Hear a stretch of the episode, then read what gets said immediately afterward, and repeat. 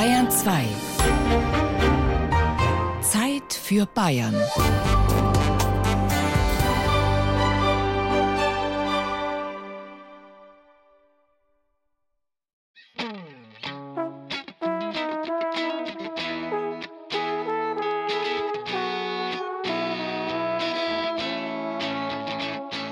Herzlich willkommen zum Feiertagsfeuilleton an Maria Himmelfahrt auf Bayern 2.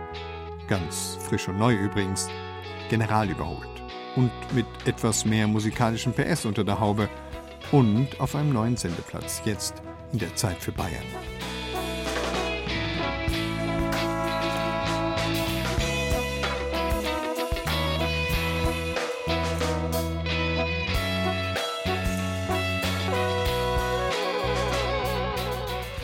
Es ist Sommer. In den Städten klingen die schrillen Rufe der Mauersegler durch die Mittagsluft und das Leben ist, ganz wie im Song, leicht. Mauersegler können übrigens, das haben Sie nicht gewusst, oder? Über Monate in der Luft bleiben, ohne landen zu müssen. So leicht und elegant wollen wir Sie heute auch unterhalten. Mit Beiträgen über Leute, die aus dem Himmel fallen oder über solche, deren Hobby es ist, nach oben in den Himmel zu fotografieren. Mit einem Feiertagsrap und mit Texten zur Urlaubszeit. Und jetzt starten wir. Ganz ohne Motor. Arme ausbreiten, Augen zu, Ohren auf und los.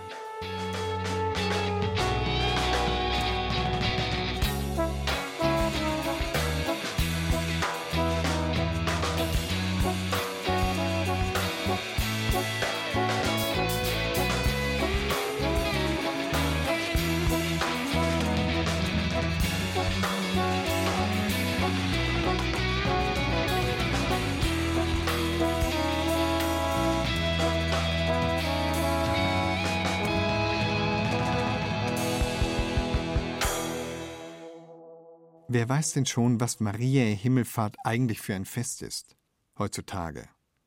Wenn ich jetzt auf die Straße ginge und nach diesem Feiertag fragen würde, bekäme ich bestimmt viele verschiedene Antworten. Aber wir haben das klären lassen. Mariä Himmelfahrt. Hier kommt eine glasklare, naja, Erklärung kann man das eigentlich nicht nennen. Sagen wir, Tobias Föhrenbach fasst diesen Feiertag in Verse. Mitte August und wir haben frei. In der Urlaubszeit, da ist ja ein Feiertag dabei. Jedes Jahr aufs Neue Überraschung in der Hitze und ich ahnungslos hier rumsitze und über dem Warum schwitze. Mariä Himmelfahrt, Salve kleines Latinum, Maria Genitiv Mariae Femininum, ein Hochfest zu Ehren der seligen Jungfrau. Doch Glück gehabt, wenn ich mich in Deutschland so umschaue, denn gesetzlich heißt es nur für wenige zu feiern, im Saarland zum einen und in Good Old Bayern. Was zunächst einen ganz schön verwundert, geht zurück auf Kirchenvater Kyrill im 5. Jahrhundert. Dass dieser Glaube so alt ist, ist das eigentlich schräge, denn es gibt im Neuen Testament dafür keine Belege. So heißt es nur, dass die Apostel an das Sterbebett kamen und von der Jungfrau Maria alle Abschied nahmen. Später wurde sie begraben mit Stein vor dem Grabe, bis Christus und die Engel erschienen mit Rufen und Klage und baten um die Mitnahme in den Himmel nach oben. So wird die Legende begleitet vom ewigen Loben und wurde von Papst Pius XII. zum Dogma erhoben.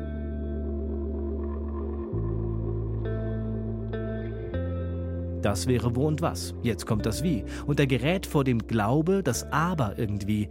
Brauchtümer aller Orten und Sorten, gleich eine ganze Reihe, am ehesten zu finden auf dem Land die Kräuterweihe. Denn Marias Leib, als die Jünger ihn fanden, bestand laut Sage aus Blüten und Blumengelanden. Also banden schon immer die Menschen ihre Sträuße aus sechs, sieben Kräutern und brachten sie zum Segnen in die Kirche und freuten sich daran, dass der Priester diese weihte. Derart wirksam, wundersam schafft das keine zweite. Maria als Symbol Symbol für die heilsame Kraft, die Gott für Hof und Tier und die Menschen dort schafft.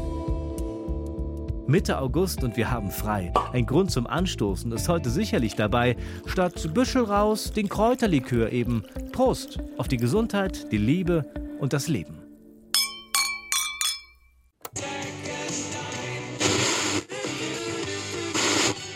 Der Ohrstupser.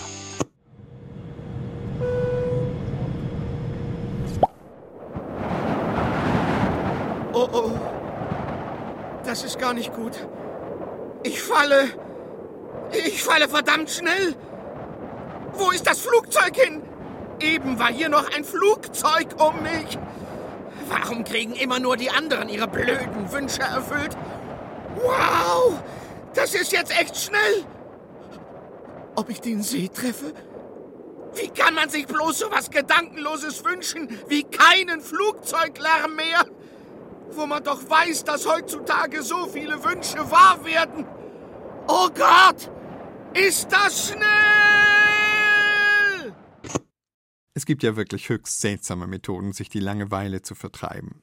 Manche Leute sammeln Insekten, andere springen von Klippen. Ja, und wieder andere fotografieren startende und landende Flugzeuge. Also, man sollte eigentlich meinen, dass dieses Hobby nur eine ganz kurze Blütezeit am Ende des 19. Jahrhunderts hatte, als Flugzeuge ganz neu waren. Aber nein. Es gibt immer noch Menschen, die sich für die Maschinen begeistern. Planespotting heißt das dann. Thomas Senne hat sich mit einem dieser Flugzeugjäger unterhalten. Der Himmel über Nürnberg ist an diesem schönen Sommermorgen nur leicht bewölkt. Eine Brise sorgt für eine angenehme Abkühlung. Obwohl sich der Flugverkehr an diesem Tag in Grenzen hält, ist doch der Autoverkehr auf den Straßen rund um den Flughafen beträchtlich. Eine Limousine nach der anderen bringt Passagiere zum Albrecht-Dürer Airport, benannt nach dem berühmtesten Sohn der Stadt. Bald werden die Fluggäste die Frankenmetropole himmelwärts verlassen. Die oberste Stellfläche eines großen Parkhauses wird nicht allein von Autos belegt. Auf dieser Terrasse treffen sich regelmäßig enthusiastische Flugzeugbegeisterte, die den Himmel genau beobachten. Ausstaffiert mit Kameras. Die Planespotter. Ihr Vergnügen besteht darin, Flugzeuge aller Art abzulichten. Günther Meyer ist einer von ihnen. Momentan ist zum Beispiel jetzt eine Sondermaschine da aus Frankreich, hier auf der linken Seite eine Fokker 50 der belgischen VLM Airlines die jetzt heute Nachmittag allerdings erst weggehen wird. Das ist ein Sonderflugzeug zur Messe hier nach Nürnberg. Wir haben sehr viele Messebesucher auch immer wieder hier, die mit dem Flugzeug anreisen. Und das sind dann auch so die Objekte, wo die Fotografen natürlich dann auch sehr heiß drauf sind und sich auf dem Parkhaus dann aufhalten zum Fotografieren. Also die Maschine, so wie sie jetzt da steht, steht sie natürlich sehr von vorne für uns. Das heißt, sie ist jetzt nicht so interessant.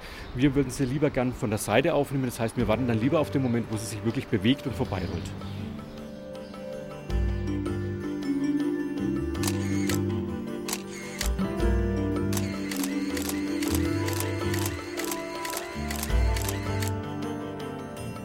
Bis zu 100 Fans zählt die Planespotter-Szene Nürnbergs. Doch an diesem Vormittag steht Günther Meier ganz alleine auf dem obersten Parkdeck. Von hier oben hat er einen hervorragenden Blick auf das Rollfeld in ungefähr 100 Metern Luftlinie Entfernung. Das Areal kennt der 49-Jährige aus dem FF, denn der Planespotter ist beim Dürer Airport für Führungen zuständig und informiert regelmäßig Besuchergruppen über die rund 170 Flugbewegungen pro Tag. Doch wie wird man überhaupt Planespotter? Eigentlich liegt es daran, dass mein Freund aus Hamburg, der bei Airbus Industrie arbeitet, mich dazu gebracht hat, während meines Berufes hier am Flughafen Nürnberg, Mensch, mach doch mal ein Foto für mich von einem Flugzeug, das da so am Rollen ist. Und so bin ich mehr oder weniger in dieses Fotografieren mit reingerutscht. Die haben gesagt, okay, mache ich für dich. Und irgendwann habe ich dann immer gesagt, okay, jetzt lege ich auch mal ein Foto für mich auf Seite. Und so ist es dann nach und nach gewachsen. Ein paar Maschinen stehen an diesem Tag noch etwas verloren auf dem Rollfeld herum. Aber bald wird sich das ändern und die Ruhe emsiger Betriebsamkeit weichen. Gelassen packt der gebürtige Fürther seine Kameras aus und nimmt einige der Flieger ins Visier. Jedes beliebige Flugzeug fotografiert der Fotofreak mit der signalgelben Security-Jacke allerdings nicht. Da hat er seinen Planespotter-Stolz. Eine Mindestanzahl von Sitzplätzen muss es schon besitzen, um von ihm überhaupt gewürdigt, sprich geknipst zu werden. Ich habe tatsächlich bestimmte Vorlieben, aus dem ganz einfachen Grund, weil ich mir sage, alles ist natürlich sehr, sehr viel. Selbst mit meinen Vorlieben sage ich mal, ich fange an bei 19-sitzigen Flugzeugen. Das kann zum Beispiel eine Dornier 228 sein, die nur auf Pfaffenhofen gebaut worden ist. Und gehe dann eben hoch bis zum 747 Jumbojet oder A380. Das ist so für mich die Grenze, in der Regel aber ausschließlich Zivilmaschinen, weniger militärische Maschinen. Ich versuche normalerweise das Flugzeug im Ganzen zu fotografieren aus einem bestimmt guten Winkel, so dass es am besten auf dem Bild auch erscheint. Achte darauf, dass vielleicht auch im Hintergrund ein bisschen störende Objekte eben nicht gerade sichtbar sind, dass sie halt vielleicht hinterm Rumpf gerade versteckt sind, wenn das Flugzeug sich bewegt. Also da versuche ich die Maschine mehr von der Seite aufzunehmen. Es gibt da auch das eine oder andere schöne Flugzeug, das lackiert worden ist, zum Beispiel, was jetzt äh, vor kurzem noch rumflog. Es war die Schlümpfe vom letzten Film von der Sun Express aus Deutschland. Die hatten eine Schlumpflackierung mit den ganzen Schlümpfen auf dem Rumpf. Da kann man natürlich schon mal ein Detail dann auch machen.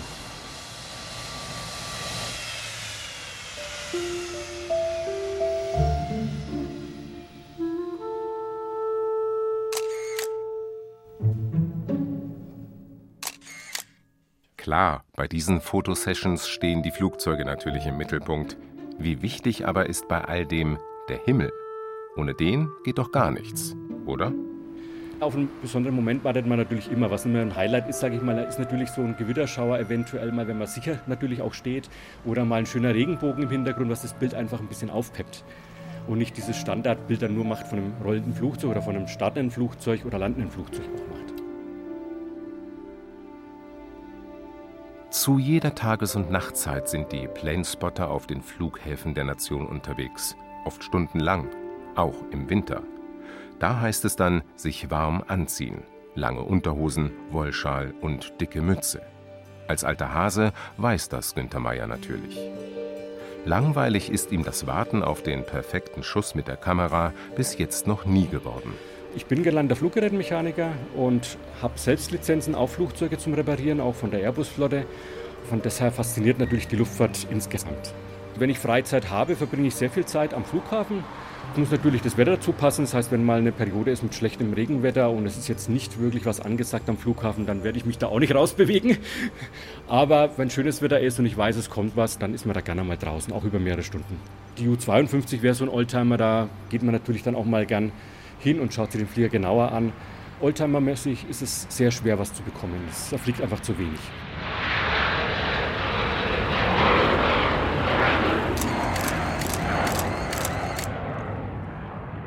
Personen auf seinen Fotos, Stewardessen oder Flugkapitäne, interessieren den Planespotter eher nicht. Auch das Spektakuläre, etwa eine Flugkatastrophe, ist seine Sache nicht. Reizt ihn manchmal aber vielleicht trotzdem das Verbotene, das Gefährliche, das Ausspähen von sogenannten No-Go-Areas? Hier in Nürnberg haben wir diese No-Go-Areas eigentlich nicht. Auf Militärplätzen gibt es die selbstverständlich. Es gibt auch eine Planespotter-Szene im militärischen Bereich, die dann eben zum Beispiel bei uns in Bayern hier in Neuburg sehr ansässig sind oder auch in Landsberg-Lech früher waren mit der Transportgeschwader 61. Also das gibt es auch. Und da ist es natürlich auch keine Zugänge dann. Da muss man natürlich dann auch aufpassen, was hat man am Foto. Und da kann es dann natürlich auch vielleicht mal eine oder andere Schwierigkeit geben. Okay, hier bitte jetzt nicht fotografieren oder eben dieses Bild vielleicht auch löschen. Wie gut, dass es eine Planespotter-Szene gibt, mit der man sich in Stammtischgesprächen über die Fotoexkursionen austauschen kann. Ja, die Planespotting-Szene hat sich meines Erachtens ein bisschen verändert in den letzten Jahren. Man hat früher viel eben Dias und Bilder getauscht. Mit der Digitalkamera sind sehr, sehr viele, wie wir hier sagen in Nürnberg, Jungspotter herangewachsen, die schon während der Schule eine Kamera bekommen haben von den Eltern und auch sehr viel fotografieren. Da hat sich die Szene stark vergrößert, auch in Nürnberg. Ich kenne es auch von anderen Flughäfen her. Früher hat man die Sachen dann getauscht auf Tauschtagen. Da gab es regelmäßig Tauschtage in München, in Frankfurt oder auch in Amerika. Da sind auch die Leute angereist, selbst aus Japan, aus Asien, Afrika. Man tauscht die Fotos, was man dann hat, weil man macht in der Regel nicht nur ein oder zwei Fotos, sondern man macht einfach mehrere Fotos. Beim Digitalen ist es einfacher, man zieht halt nochmal ein Foto ab davon. Beim Dia damals musste man halt einfach mal sagen, okay, ich möchte das zum Tauschen mit anbieten auf diesen Tauschbörsen und wie viel mache ich denn jetzt von dem ganzen Flugzeug? Rund 25.000 Aufnahmen hat Günther Meier in seinem etwa 30-jährigen Planespotter-Dasein inzwischen gemacht fotografische Schätze, die er gut verwahrt. Mit dem einen oder anderen Bild hat er auch die Wände seiner Wohnung geschmückt. Ausgedruckt natürlich auch das eine oder andere an die Wand gehängt, logisch. Aber ich habe angefangen mit Dias, also keine Papierbilder, ich habe Dias, das heißt die Diasammlung selbst wird archiviert bei mir. Es gibt eine dazugehörige Liste, damit ich weiß, was ich fotografiert habe, was inzwischen ja sehr, sehr viel ist. Ja, und seit zehn Jahren das Ganze jetzt digital auch mache. Und das geht dann halt auf dem Computer natürlich ein bisschen einfacher zum Archivieren. Die Bilanz des heutigen Tages mit zehn fotografierten Maschinen kann sich sehen lassen. Die Ausbeute heute war gut, das Wetter war gut. Die Sondermaschinen, die zu erwarten waren heute vom Flugplan her, die sind alle gekommen. Wir sind recht zufrieden und jetzt gehen wir nach Hause.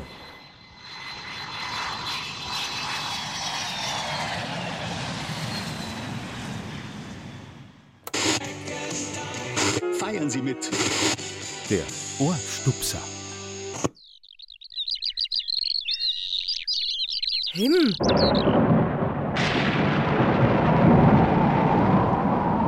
Himmel. Laut.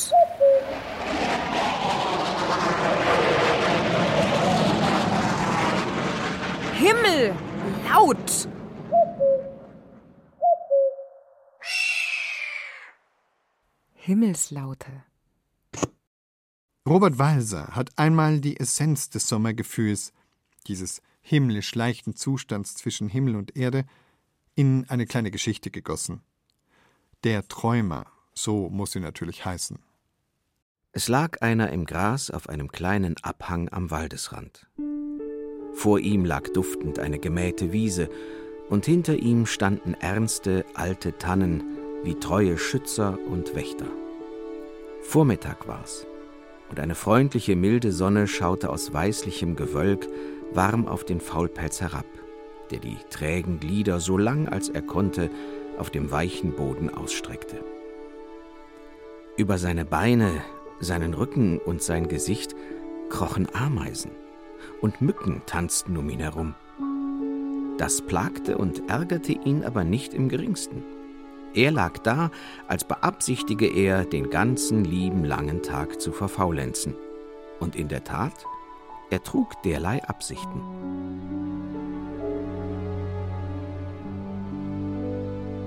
Die Welt sah so leicht aus, so bläulich, so sorgenlos. Höchstens glich ein feiner Dunst am Himmel einer Art von Kummer, aber der Kummer selber machte sich nicht viel Gedanken. Eine Beigabe von Ernst macht die Fröhlichkeit nur fröhlicher, und ein leiser Schmerz versüßt und verfeinert die Freude, macht sie nur noch freudiger.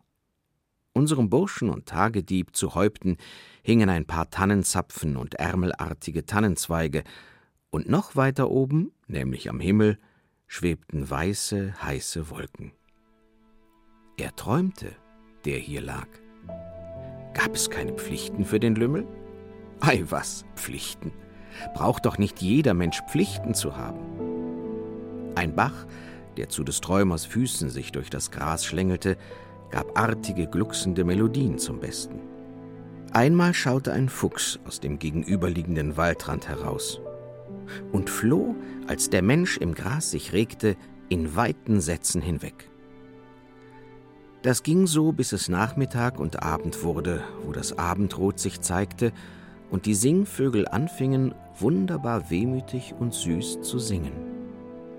Der Bursche lauschte. Es wollte ihn ein Bangen besuchen.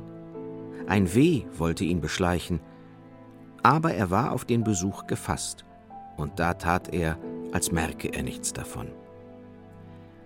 Der Abend mit seinen Tönen und Farben und Düften sank einer Frau in die Arme.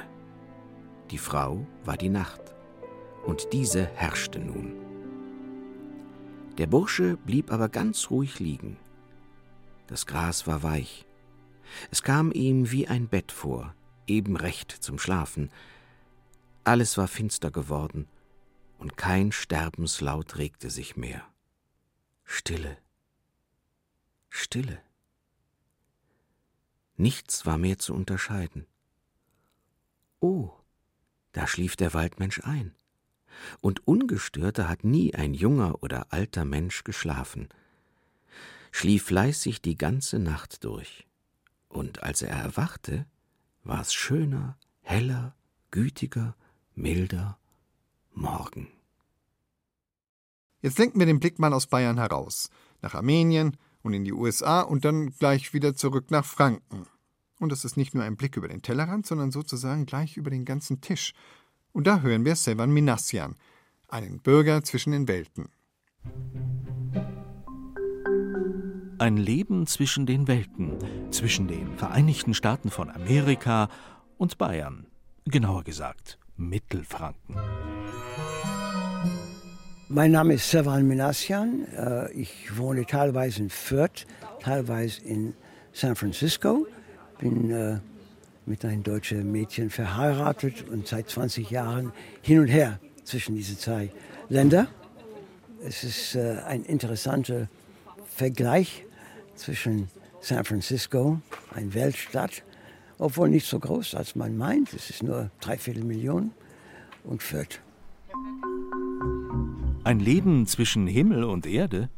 Aber auf keinen Fall. Wir sind im Paradies. Genau jetzt schon. Die christliche Paradies, der, der versprochen ist zu uns, ich glaube nicht in das. Das ist meiner Meinung nach die beste mögliche Welt äh, mit allen Schwierigkeiten und äh, Unsinn, das wir bauen. Es ist immer noch das beste mögliche äh, Welt. Und wenn wir so Schwierigkeiten haben, es ist unsere Schuld. Es ist nicht, äh, nicht die Welt schuldig. Wir sollten besser tun. Äh, dann erreichen wir dieses versprochene Paradies ohne Sterben. Ein Leben nach dem Tod im Himmel, hm, da glaubt der Atheist nicht dran. Aber in der Hölle, da könnte es doch ganz nett sein. Dieses Leben auf einer Wolke mit Gott bei unserer Seite, das gibt nicht. Aber wenn es gegeben hätte, das wollte ich niemals äh, erfahren. Äh, für mich die Hölle und die, dieser große Held, der Teufel, ist mir viel mehr angenehm. Im Himmel hat man keine freie Wille, immer brav und ruhig. In die Hölle gibt es beste Gesellschaft. Sicherlich alle meine Freunde sind da, die nicht mehr auf der Erde sind. Und da will ich gehen, wenn es so einen Ort gegeben hätte. Und unter der Erde muss die Freiheit wohl grenzenlos sein. Freie Wille. Auch wenn man äh, Unsinn denkt, mindestens ist das deine eigene Unsinn und nicht äh, eine religiöse Theorie von irgendjemand anders. Das ist, was wir auf die Erde erfahren. Wir haben freie Wille. Und das wird weitergehen in die Hölle. Im Himmel ist man wirklich tot. Reisen. Ach, Reisen. So seufzt Tucholsky mal, als er in der Ferne die Lokomotiven durch die Nacht pfeifen hört. Als Goethe seine italienische Reise antritt, da gibt's Lokomotiven ausschließlich in England. Aber die Eindrücke, die er in seinen Briefen schildert, die sind dann doch ganz erstaunlich auf der Höhe der Zeit.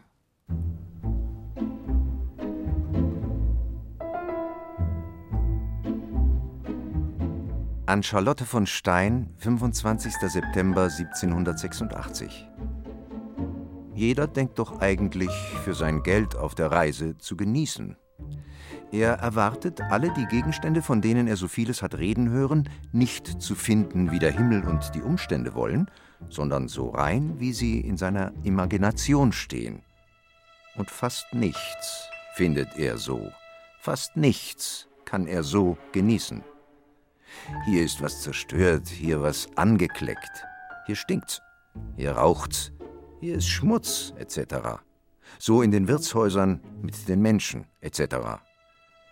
Der Genuss auf einer Reise ist, wenn man ihn rein haben will, ein abstrakter Genuss.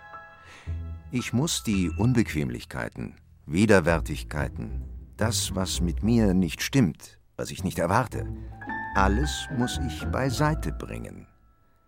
In dem Kunstwerk nur den Gedanken des Künstlers, die erste Ausführung, das Leben der ersten Zeit, da das Werk entstand, heraussuchen und es wieder rein in meine Seele bringen, abgeschieden von allem, was die Zeit, der alles unterworfen ist, und der Wechsel der Dinge darauf gewirkt haben. Dann habe ich einen reinen, bleibenden Genuss, und um dessen Willen bin ich gereist, nicht um des augenblicklichen Wohlseins oder Spaßes willen. Mit der Betrachtung und dem Genuss der Natur ist's eben das.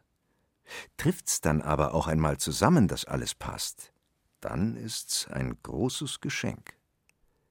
Ich habe solche Augenblicke gehabt. Schlagerlyrik. Du siehst mich an und ich fange an zu träumen. Es ist noch wie am allerersten Tag. Ich möchte keinen Augenblick versäumen, weil ich jeden kleinen Fehler an dir mag. Ich lieb an dir all die tausend kleinen Dinge, doch weiß nicht, wie ich sie erklären kann. Ich weiß nur eins, mein Herz macht Wolkensprünge, und wenn es einmal fällt, bist du die Landebahn. Wenn das nicht der Himmel ist, wo sind wir dann? Wir sind doch an den Sternen längst vorbeigeflogen. Wenn das nicht der Himmel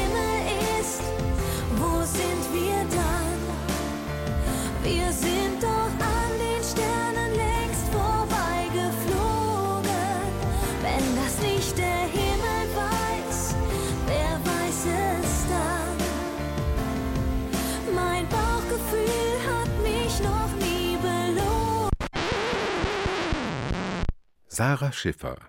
Wenn das nicht der Himmel ist. Nein, nein, nein, also wirklich nein. Nie im Leben. Ich habe prinzipiell keine Angst vorm Fliegen.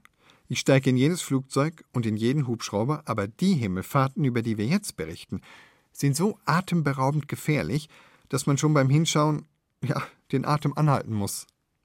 Icarus ist ja bekanntlich zu hoch geflogen. Wingsuit-Piloten fliegen manchmal zu schnell und zu tief.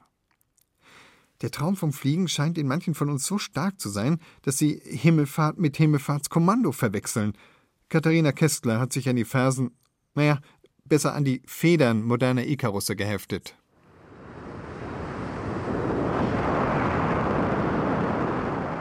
Die wenigsten Menschen sind dem Traum vom Fliegen so nahe wie der Franzose Louis Jean Albert in diesem besonderen Moment. In einem sogenannten Wingsuit stürzt er sich im schweizerischen Verbier vom Gipfel. Wie Superman saust er nur wenige Zentimeter über den Köpfen von Skifahrern vorbei Richtung Tal. Für den nötigen Auftrieb sorgen ein paar Zentimeter Stoff zwischen Armen und Beinen. Mit winzig kleinen Bewegungen steuert Louis seinen Flug. Am Ende zieht er den Fallschirm. Das Video von dem Sprung verbreitet sich 2003 rasend schnell im Netz. Viele halten es erst für einen Fake.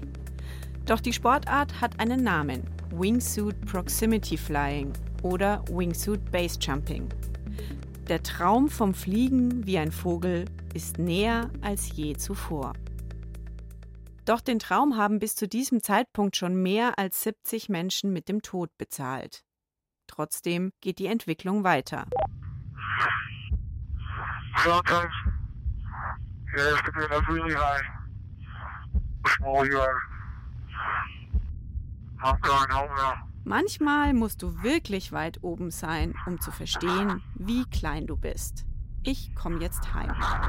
Schnauft der österreichische Extremsportler Felix Baumgartner im Oktober 2012 in seinen Raumanzug. Dann springt er aus 39.000 Metern Höhe ab, erreicht eine Geschwindigkeit von 1342,8 Kilometern pro Stunde und durchbricht die Schallmauer. Live in 200 Fernsehsendern weltweit vor den Augen von 8 Millionen Livestream-Zuschauern, finanziert von Red Bull. Nach Red Bull-Status fürchte ich mich vor nichts mehr. Trotzdem setzt sich Baumgartner danach zur Ruhe, seine Kollegen nicht. Drei Jahre später rast Alexander Polly im Wingsuit zielgenau durch einen sieben Meter schmalen Felsspalt. 2016 stirbt er in Chamonix, weil er gegen einen Baum prallt. Ein Jahr später durchschießt Sven Ugau im Wingsuit-Flug mit dem Kopf voraus drei Zielscheiben in direkter Bodennähe. Wenig später fliegen zwei seiner Sportkameraden durch eine knapp zwei Meter breite Tür in ein fliegendes Flugzeug.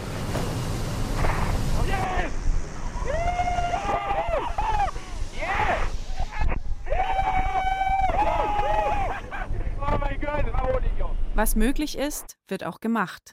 Auch Sprünge völlig ohne Fallschirm. Der amerikanische Actionsportler Travis Pastrana vertraut darauf, dass seine Mitspringenden mit Schirm ihn in der Luft auffangen. Der Stuntman Gary Connery verlässt sich auf die dämpfende Wirkung einer riesigen Landebahn aus leeren, aufeinander gestapelten Kartons. Vielleicht fühlen sich manche der mutigen Vogelmänner bei ihren waghalsigen Aktionen wie Gleitschirmflieger Max Biedermann. Ich wollte einfach der wilde Hund sein. Ich glaube, wenn, wenn ein Mensch das mal gefühlt hat, wie das ist, wenn da tausende Leute zuschauen und applaudieren, dann ist es ein gewisses Gefühl, du hast eine gute Sache gemacht. Ja. Und danach strebt man. Das, das ist ein tolles Gefühl. Und für dieses Gefühl gehen Flugverrückte an Grenzen, so wie bei dieser Aktion. Max will einen sogenannten Rollover machen, einen Salto mit dem Gleitschirm an einer steilen, 600 Meter hohen Felswand am Eigergletscher in der Schweiz. Ich bin drauf. Fotografen fertig? Ja, fertig. Wenn irgendwas schief geht, das ist meine eigene Entscheidung. Da geht nichts schief. Und es geht doch schief. Max Gleitschirm kann sich nicht mit Luft füllen. Er fällt 400 Meter in die Tiefe. Schmeiß einen Rettungsschirm. Rettung! Scheiße. Runterfunken, runterfunken, sofort runterfunken, bitte. Max überlebt, weil er einen massiven Vollvisier-Motocross-Helm trägt. Der verhindert schlimmere Verletzungen. Mir ist schon bewusst, dass ich da viel Glück gehabt habe und viele Schutzengel. Und weil normalerweise lebst du sowas nicht. Also wenn man die Aufnahmen sieht, dann grenzt es halt an den Wunder, dass ich es überhaupt überlebt habe. Trotzdem, fünf Monate später fliegt Max wieder. Der Traum vom Fliegen, er macht scheinbar süchtig. Es ist Freiheit. Es gibt nur mich und das Spiel mit der Schwerkraft. Es ist nicht nur ein Sprung. Es ist dieser Sprung ins Leere, ins Ungewisse. Ich bin voll da. Ich bin voll und ganz im Jetzt. Alle Ängste und Zweifel sind verschwunden. So fühlt sich lebendig an. So beschreibt der Film Last Exit die Gefühle von Wingsuit-Basejumper Maximilian Werndl in der Luft. Maximilian ist ausgestiegen. Er springt nicht mehr. Ich könnte jetzt wieder ewig drüber schwärmen, was es für positive Seiten an diesem Sport gibt. Aber es ist kompletter Irrsinn, sein Leben dafür aufs Spiel zu setzen, seine Gesundheit und diese Zukunft, die man hier haben kann und das Glück und auch die Leben, die man vielleicht noch auf die Welt setzen darf. Das alles aufs Spiel zu setzen für ein Gefühl, ist Irrsinn. Alle zwei Wochen stirbt ein Basejumper. Eine in den 1980er Jahren eingeführte Liste verzeichnet bis zum heutigen Tag 337 Tote. Doch ich fühlte nichts. War wie betäubt. Nur stumpf nahm ich den Tod wahr. Es war erschreckend. Wie konnte das passieren? Wie kann man verlernen zu fühlen? Woher kam diese Taubheit? fragt sich Max im Dokumentarfilm Last Exit. Der Rosenheimer ist einer von dreien, die heute noch leben, aus einer Freundesgruppe von ursprünglich zehn. Er sagt, seine toten Freunde haben ihm das Leben gerettet, weil sie ihm seine Abgestumpftheit vor Augen geführt haben. Doch auch Max Freundin Claudia hat ihren Anteil, wie der Kurzfilm zeigt. Ich habe versucht, es zu verstehen, aber ich kann es nicht. Du sagst, ich soll Vertrauen haben. Vertrauen in das Leben, Vertrauen in dich. Doch was ist mit all denen, die sterben? Auch ihnen wurde vertraut. Sie hinterlassen Familien, Freunde, Kinder. Warum tust du das? Du bist doch mein Mann. Ich liebe dich. Claudia rüttelt Maximilian wach wach, sich mit sich selbst zu beschäftigen. Dieses immer weitergehen, immer wieder einen draufsetzen und immer neu sich diesen Kick holen, das ist wirklich zu hinterfragen. Also bei mir war eben das eine Art der Betäubung. Ich habe halt schlechte Gefühle oder meine Minderwertigkeit, die ich so verspürt habe, Selbsthass würde ich es jetzt nennen, einfach damit betäubt, weil ich wusste, da oben bin ich ich und da bin ich gut und das kann ich. Also ich wollte immer wieder nur darauf das war das Einzige, was für mich gezählt hat. Von dieser Sucht, wie Maximilian es heute bezeichnet, kommt er nicht so schnell runter. Zwei Jahre arbeitet er mit einem Coach, bis es Zeit wird für den letzten Sprung. Am Monte Brento bei Arco in Italien. Ich bin entschlossen. Das wird mein letzter Sprung. Ready, set, go! Follow the road down to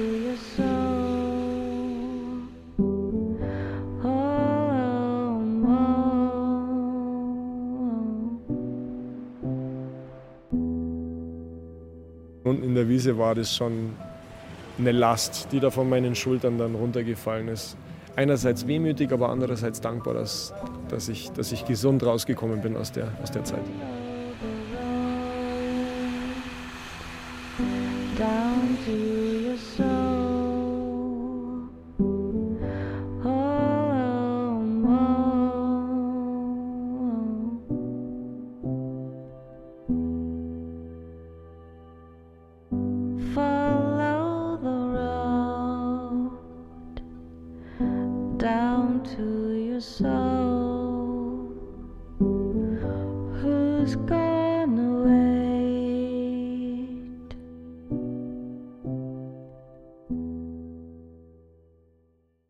Alle wollen in den Himmel. Aber keiner will sterben. Deswegen hat unser Feiertagsfeuilleton zur Maria Himmelfahrt auf Bayern 2 nach Wegen gesucht, wie man ohne den lästigen Tod dorthin kommt. Und so haben sie sich in unserem weiß-blauen Himmel und natürlich auch darunter eine Stunde lang richtig gehend gedrängelt. Himmelfahrer und Himmelsstürmer und Himmelssucher. Dieses Paradies wird nicht verschlossen. In der Bayern 2 App können Sie es jederzeit wieder besuchen. Oder Sie abonnieren unseren Podcast Zeit für Bayern. Ewald Ahrens ist mein Name und ich freue mich, wenn Sie auch beim nächsten Zeit für Bayern Feiertagsfeuilleton wieder dabei sind.